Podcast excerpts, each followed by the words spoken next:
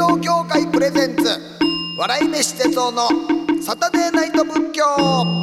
この番組は仏教伝道協会の提供でお送りします。こんばんは笑い飯の哲夫です。仏教のことを皆さんにもっと身近に感じてもらおうという番組サタデーナイト仏教です。さあ今月のゲストは京都府の宇治にあります平等院のご住職上井門章さんです。よろしくお願いします。こんばんは。よろしくお願いします。今回はねその平等院さんにあるその建物とか文化財について教えていただきたいんですけれどもやっぱりその報道のイメージが強いんですが報道の中には仏さんって言いましたらやっぱり阿弥陀さんがいらっしゃるんですかね？それこそええ。報道のはい特徴っていうのは、ええ。まずはい。池の中に立っている、ああそうですえね。え写真見たことあります。そして池にはい。対比してええ。お堂が小さい、あーあそうですか。小さめ？あえそれも聞いたことありますね。えとっても面白いんですけれどもはい。平安時代の古図とかええ。をたどっていくとはい。報道のええ。池はい。には「海」って書いてあるんです。へえ。今でもはい。お堂の背後にはい。水が湧き出てはあ。それが溜まってえ70センチぐらいの段差があるとこもあるんです。えはい。そして途中え大きくはい。蛇行を繰り返して島もあってはい。最後正面の池に流れ込んでいく。日本の国土のはい。4分の3って山でしょ？そうですね。で山に泉が湧いてはい。たまり流れ出しはい。滝を経てええ。蛇行を繰り返してはい。最後ええ大きな海に流れ込んでいく。はい。ですから平等院のええ。お庭っていうのははいガイドブック見ると浄土式庭園うん。浄土庭園のはい。始まりであり完成だって書いてあるんですがはい。それはえ言ってみればええ。日本の原風景をはあ。そのまま落とし込んでいる。はあ。とても面白いでしょ？ね。浄土っていう命の向こう側がええええ。この国土はあ。で表現する。へえ。もうだから日本の国土がもう浄土だみたいな。だからこの国土ええ。から命の先ってどうかっていうはい。つながっていく。まさにここをええ去ること遠からずというか、はい。その中に私たちは浄土に出会えるというはあお庭とええ。建物。ええええええ。そして建物ってねええ。実ははい。10円硬貨だとええ。シンメトリカルなそんなイメージがあるんですけれどもそうですね、うん。左右対称に見えるのははい。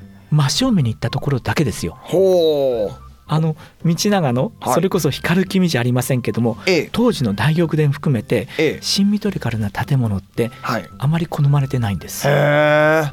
ちょっと違うんですか？ですからぐるっとはい。池の周りを巡っていくとい。ろんな表情を報道は持つ。確かにそうですよね。その池があのまん丸でその、ま、ど真ん中にポンって歩道があるわけじゃないですもんね。ええ。池もちょっといびつな形でなんかその正面向いてるっていうような感じではないですもんね歩道、ええだからシンメトリカルに見える場所、はい。それからさあとうん。山の中のええ。新山の雰囲気。はい。でまた池の裏側ははい水の底にええ。センチ単位で実はもう一つお庭が作ってあるんです。へえ。非常に現代的なはあ。そんな姿もある。なるほど。そうですか。ええ。なかなか中に入れてもらえないですね。報道の中には。外のこといろいろ教えていただきましてすぐに僕はもう中がどうなってるかって聞いちゃいましたけどなかなか入れてもらえなかっとたお入りできるんです。あ本当ただえ入れてもらえるんですか？これねはい私の代でええ。今の形にしたんですが昔はええ。お見えになった人がもうそのままずっとはい。入っ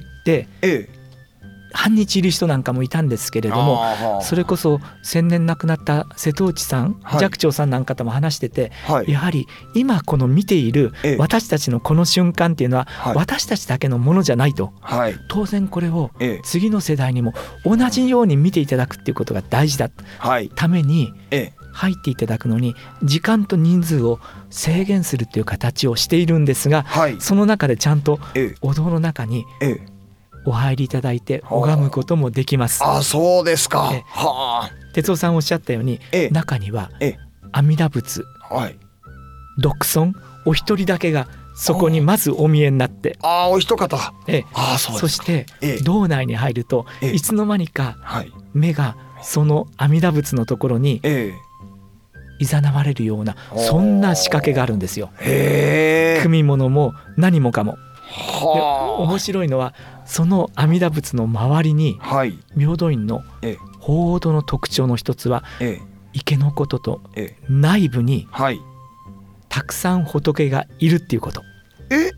あ阿弥陀さんお一方じゃなくていっぱいいてあるんです菩か薩たちがああなるほど。如来さんはもう阿弥陀さんだけ、で他の菩薩さんがぶわーっとこういてあでると。たくさん仏がいるっていうとええ。例えば三十三間堂さんとか思い出すと思うんですけれどもはい。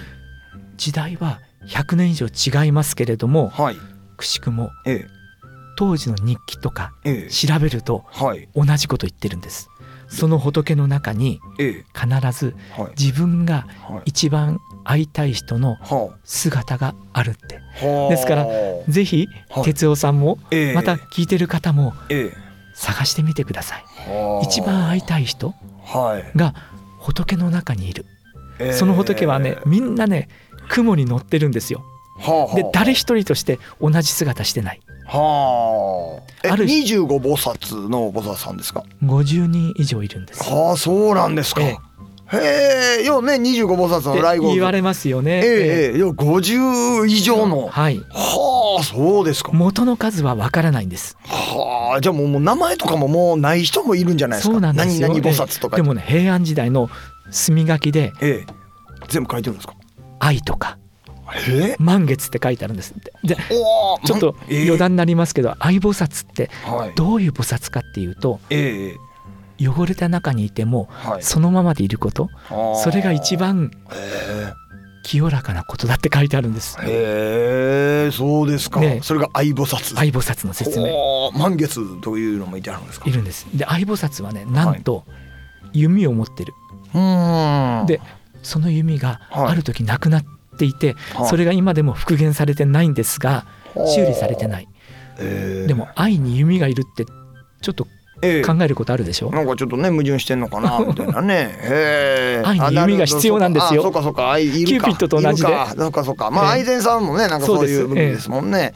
なんかちょっとそのあ相手のうんうんハートマークをバーって打ち抜くみたいな感じの。かもしれませんねいやそんなんが古い日本からあったったてく思ったら。さんそういった方がはい。ですからある人はそういったものを持っているええ弓だったりええまたは楽器だったりはい。ある人は踊っていたり。悩んでるような仏もいるんです。ああそうなんですか。なんでかっていうとはい。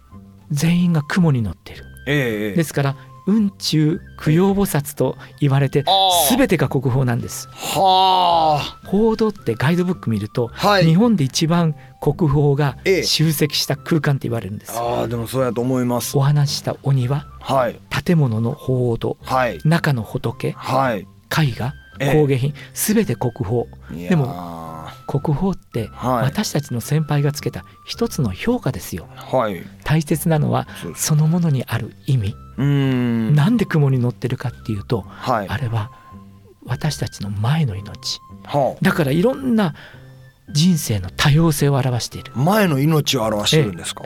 でさっきのお話の通り、ええ三十三間堂さんと同じはい。ことっていうのははい。その中に自分が会いたい人はあ前の命そしてそれがはい。私たちの命の終わる時えそばに来ていただけるえ。はい。そのことを表しているは一番会いたい人がその時に。そばに来てくれるっていうええ1,000年前の思いですよああ、そういうことなんですか。だから僕たちはきっとはい。人生の中でええ。一番会いたい人を探し続けていく旅なのかもしれないへえ。でもその一番が結局は一人だけじゃなくてまあ100人いたり1,000人いた可りする。能性あるかもしれませんがええ。一人選ぶって大変でしょああそうですよね。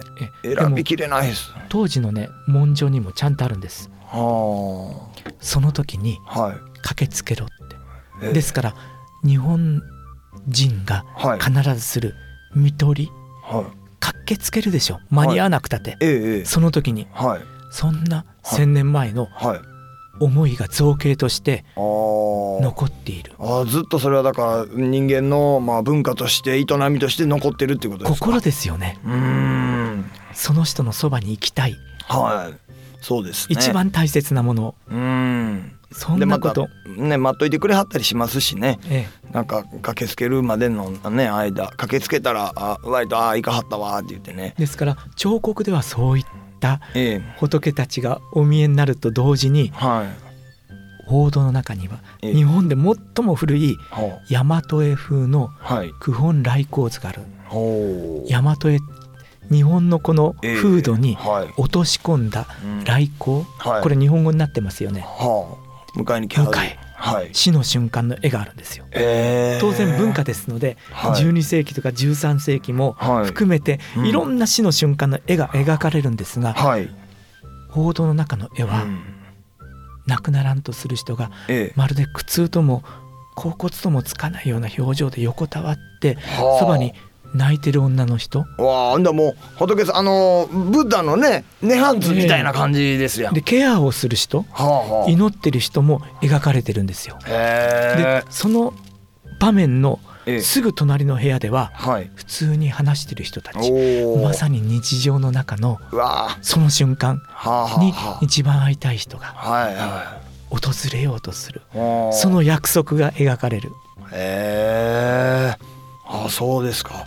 その報道以外の建物って言ったらどういうのがあるんですか？あの実はねええ。平等院っていうのはええ。報道がはい。国宝が最も集積しているはい。ところが境内の中にあるええ。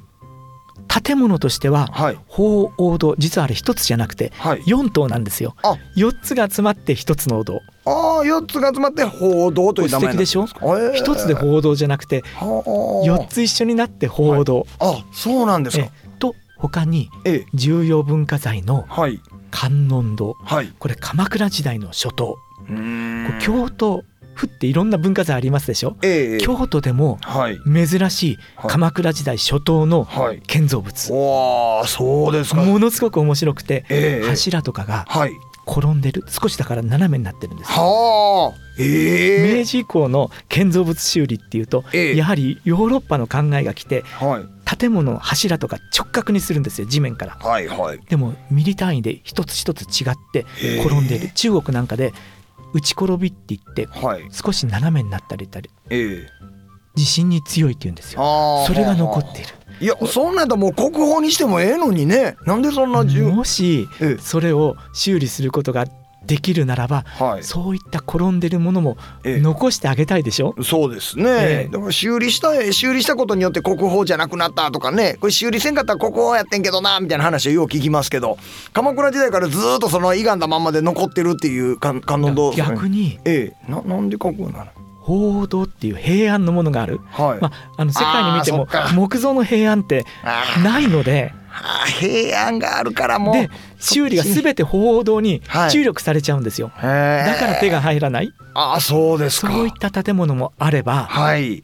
安土桃山時代のはい建物もあります。それもやはり重要文化で財後世に建てられた。それはどういう建物ですか？それはね、はい。お茶室と書院が一体化して。やっぱそういう時代やったんですね。でなおかつ京都南部のえ文化サロン的なそんな形で使われてるんですよ。えへえ。えその安土桃山時代からそういう文化の交流の場合ってことやったんですか？え。はあすげえな。んだ外国の方招いたりとかってことえおですかね。そらくええ。いろいろな文化人も集まれああお茶室も集まりはあ。うちってお茶どころでしょ？ええそうですよね。まあ、でさらにそういうお茶の大成したような時代千利休さんとかの時代ですやんね。ね。はあそうですか。そういったええ。建物もあればはい。さまざまな今言ったええ、文書類もあればはあ。絵画もあればいやーやっぱりそう国宝がたくさんあるというような印象はあったんですがまたでも上井さん最近すごいものを発見されたっていうふうに伺ったんですが。いや千年はい。見つからなかったっていうのは不思議だなと思うんです。はい。今言った彫刻の仏の中にはええ。口を優しくはいお分けしてええ。歯を見せてるようなそんな仏もお見えになるんですよ。あ菩薩も。ところがはい。絵画ではおそらくええ。最も古いような歯を見せている仏が鳳凰の中の柱の中にあった。へえ。えそれを上井さんが見つけはったんですか？もうミリミリの歯なので。でも平安時代のはい。まちょっとだけ歯が出てたっていう。もう45本見えてるんですよ。はいあそうですか。だから明らかにはい。歯を見せてええ。歌っている。もしくはあそこに出会う人をはえている、あ哲夫さんがご承知の経典にははい。それこそその人のためにええ。ずっとはい。褒めたたえていく、はいはい。きっと僕たち誰か気になる人とかええ。この人のこと言えって言うと、はい。悪いとこってすぐに4つ5つを浮かびますやん。はい。でもええ何日も何日もええ。褒めたたえる、はい。そんな仏が描かれている。へえ。それはやっぱこう褒めるっていうのはなんか歌に乗せて褒めてはるんですか？きっとはい。優しくはい。称えるんでしょうね。え。というのを僕たちええ。実はそれお堂今はね報道の正面から入るんですけども、ええ。ご承知の通りお寺って正面から入らないでしょ。横とかはい。裏とって言って裏から入る、入ったすぐの柱にある。だから最初にそのはい。歌う仏をええ。僕たち出会ったらはい。そんな気になるでしょ。だって怒ってたり怖い仏だったらはい。きっとそういう私たち印象を。はあ。でも入った時はい仏ええ。の救済はい。そこに歌う仏がいるのを最初に見る。というのを1,000年前に描きええ。作り。ほうそうなんですか。それだからもうそのお一方だけが描かれてたんですか。それともあちこっちのほほあのま柱。だあるのかもしれません。はあ。丁寧に見てるつもりなんですけれども、え。ええ。じゃあよくそういう神さんはいろんなところをこうガーッともう隅々まで見てはるんですか？えきっと今でもですけど文化財って言われるとええ。問題が起きた時とかはい。起きそうだなっていう時に初めて動き出しますでしょ？はい。でも私たちは日常的にええ。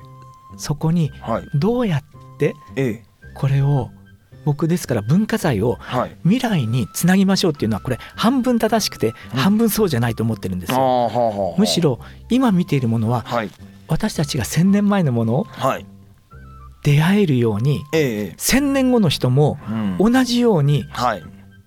出会わなくちゃいけない。はい。ということははい。今あるものっていうのは1,000年後の未来の人のものでもある。ええ。だから私たちが今あるこの環境ははい未来の人からのええ。預かり物。はいはいですからお金でもそうです。預かったり借りたら返すでしょ？はい。未来の人にええこれを返してあげたい。うーん。ああそうです。もう地球もそうですもんね。もうほんまに思うんです。僕教室がそれなんです。僕ちっちゃい時の教室やったら別に夏場クーラーいらなかったんですよ。でも今クーラーつけなあかん。いるでしょ？だからクーラーのいらない教室をねその1,000年後の子供たちにやっぱり返さないといけないと思う。えだからなんかねそのそれ地球の環境をやっぱり元通りにせないかんのやろうなっていうふうな思うんです未けどね。来にお返しするっていう？ええ。だから今だけじゃない？はい。今ってそれこそ今だけ？自分だけ？ええええ。っていうことがはい。言われるけれどもうん。そうじゃない。自分と他者と切り離せない。ええ。そして今ってはい。過去からのええ。話してる瞬間ももう過去でしょ？そうですね。ではい。確実に未来に解放されているのでええいやそう未来に返していく。それでも上井さんどうされるんですか？というと上井さんが発見されたその口の開いてる仏さんっていうのも要はだいぶその絵とかももう剥がれ落ちてるわけですよね。変色もしますでしょうし。よ。でえそれをまた1,000年後の人たちにそれを残すってことはどうですか？ききれいにラップとかして保存するっていう。今のこのままで残せるようなはい。現状維持修理、はあ。ただ仏教でええ。常でない。はいつかはうんなくなっていく、諸行無常っすよね。ええ。だからそれを少しでもはい。延命できるような。そういったことをずっと私たち繰り返している。だから再現してその創建当時の絵に戻すとかいうわけではないってことですね。私たち、はい。今だからこそきっとそれが可能だっていうのは、ええ。それを例えばはい。記録してええ復元模写とか、はい。そういった形で別のところにそれを作ることができる。そっくりさんを作ることはできるけど、でもそれは現物ではない。はい。でも元はこうだった。ということに僕たちははい関わることができる時代にあるがゆえにはい。それもしていきたい。あえー、あそうですか、いや確かにでもいいですよね。その創建当時のものがこうそっくりさんが別の場所で見させてもらえるってなったらねそっちはそっちで有意義ですしね、えもう奈良のキトラ古墳というところのねあのなんかっていうか遺跡が発掘されて。でそのほんまに発掘されたものっていうのはすごいもう奥の方にこう保存されててこう目を凝らしてもなかなかその何書いてるかようわからんってなるんですけど復元されたやつやったらねもうほんまもうすぐもう手届くところでバーッとこう見張らせてもらえるみたいなのもあるんで。それこそ1,000年とか1,400年とかええ。500年とか、ええ。昨日だってそうです、はい。その時間の積層、はい。意味があるのでえええそれはそれで全くそうですね。変えることのできないはい。価値を有したものと同時に新しく私たちがえ500年前1,000年前に関わることができる、はい。それも意意味がある。そうですよね。きっと歴史を学ぶってそういったことのはずなので。はい。なんかほんまにあー今と変わらんことしてはってんなって思えることもすごいね嬉しいし。1,000年前の絵ではい。亡くならんとする人のそばで泣いてる女の人あケアをする人ーはい祈ってる人うんが今と何ら変わりないんですよ。あーはーはーなんかねでまたなななんかそのうーん例えばなんかね法事でなんかいろいろ物持ってきはったけどねその持ってきはった人が帰ったら家の人がなんか「あーもうこんなもん別にいらんのに」とかって言ってたりしてもねなんかあんまり変わら今と変わらんなって思いますしね。ね、だから僕たちお下がりってとっても大事ですし、はい。お下がり旅行行った時のね文句言う人多いですよお下がり。こんなこんなどうやって分けんねんこれ。こんな近所やら親戚やらにこれまた一個ずつこれ分けなあかんのになんかもうちょっと小分けしたやつお菓子くれたらええのにこんなもう大きいの4つしか入ってんがなこのうまいこと分けられへんがなとかって文句言ってる人もいますけどねあれ。とってもね両方の気持ちがええ。大事だと思うんですよ。あーうん。ねえいやでもあのなんかあの法事でねもももら もらったやつをねこうお下がりでこう分けていく作業は結構まああのま何回かしかねやったことないですけどもすごい鮮明に覚えてる作業ですね。はい僕あの均等に言うて12歳からもうお寺に入ってるんですよ。あそうですか。朝ご飯を差し上げるはい。夕方下げてくるええご飯もカリカリなんですけどそれを必ずはい。もう一度ええ。水では柔らかくしていただきました。あ。あ。ー最初それがねはい。やっぱり12の頃ってええ。嫌だったんですけれどもあー。で匂いもついている。はい。うん。でもいただけるっていうことがとても嬉しくなって、うんへえそうなんですね。やっぱこう上地さんもそういうお子さんの時からこうなんか物を大事に食べるものを大事にってされてると思うんですがその文化財たくさん平等院さんあらはりますけれどもその100年ほど手つかずだった鎌倉時代のお堂の修理が始まるんですか？えいよいよ。へえこれはどういうお堂なんですか？え観音堂と言われているもの。ああ先ほどの観音堂さん、ああその、えー柱がちょっと斜めに立ってるような。ですから逆に報道があるがゆえに手が入ってない。へえ。本当に不思議な建物でええええ。京都だとはい。瓦はい。本瓦吹きをするときにはい。そこに引く土井吹きっていう板の薄い皮みたいなものを引き詰めるんですけどもそへえ。れ瓦材っていうのを使うんですがほうほうほう色が黒くなっちゃうので、はい。京都は嫌われるんですけどああそうですか。その建物ね、はい。杉。ええ。で薄い板をえ敷き詰めてあったり。不思議な建物。で独特なんですね。とっても面白いのがはい。鎌倉時代っていうと財が枯渇してくるので、はまあ、良くない財あああをいろいろ転用してるんですよ。今の時代に近いですね。もうある場所はええクスであったりはあある場所はヒノキが他のところから持ってきていたりとか、はいはいはい。そんなええ。いわゆるさまざまなものをはい。コラボを使いながらはあ。作った建物であそうですか。板戸があるんですけどええ。板戸がねええ。鎌倉時代の板戸はええ。縦4枚の板がはい。室町に修理したところはええ。室町時代はまた財がはい。できてくるのでほう3枚で良くなったりとか時代がうわーそうですか。建材の発展っていうのもそこで確かめられるってという。はあ面白い。どどういう修理なんですか今回の修理今回はねやはり最も建物で傷む場所っていうのは上河原河原です河原から始まってはい。そして当然そこにはええ。報道に入るためにはい。入れない方もお見えになる。はい。どうしても車椅子だけだったりとかはあはあはあ。そのためにははい。やはりスロープをすりつけたりとかああそういった誰でもがあ鎌倉時代のはい。建物にええええ。いわゆるユニバーサルデザインいろんな方が入れるような仕掛けも工夫もしたいと思っているんです。ああそうですか、それはそれはもうねなかなか大変な修理だと思いますけれども。でも人ってはい。手を入れないと残らないものは、うん。だって顔でもそうでしょ？ええ。メンテナンスしないとうん。ボロボロになりますやん。化粧水ばっかりしてますわ。もうねコロナになった時にあの化粧水を手で受けてっていうのももうなんかあこれ手にもしバイキンついてたら顔にバイキン塗ってることになるしなって思ったからあの噴霧タイプのねシュッシュッシュッシュッ。えやったんですかそれ？もう今それやってます。は噴霧タイプの化粧水ばばっかりやってます。ああ3僕時間に1回ぐらい。この時期からええ。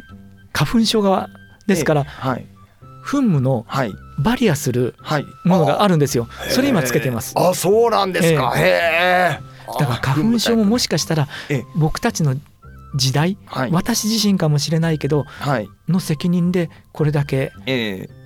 スギ花粉とかがはい。飛散するようになったのかもしれないああそうです。でしょ？えー、まあでもねいつからあるんかよくわかんないですよね。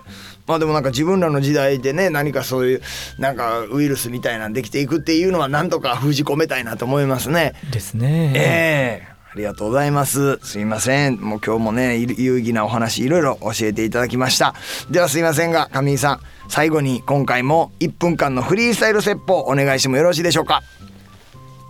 おそらくお聞きになっている方にはいろんなことを信じている宗教も違う方多くお見えになると思います。これ平等院が世界遺産だからこそ聞かれると思うんです。友達たちから。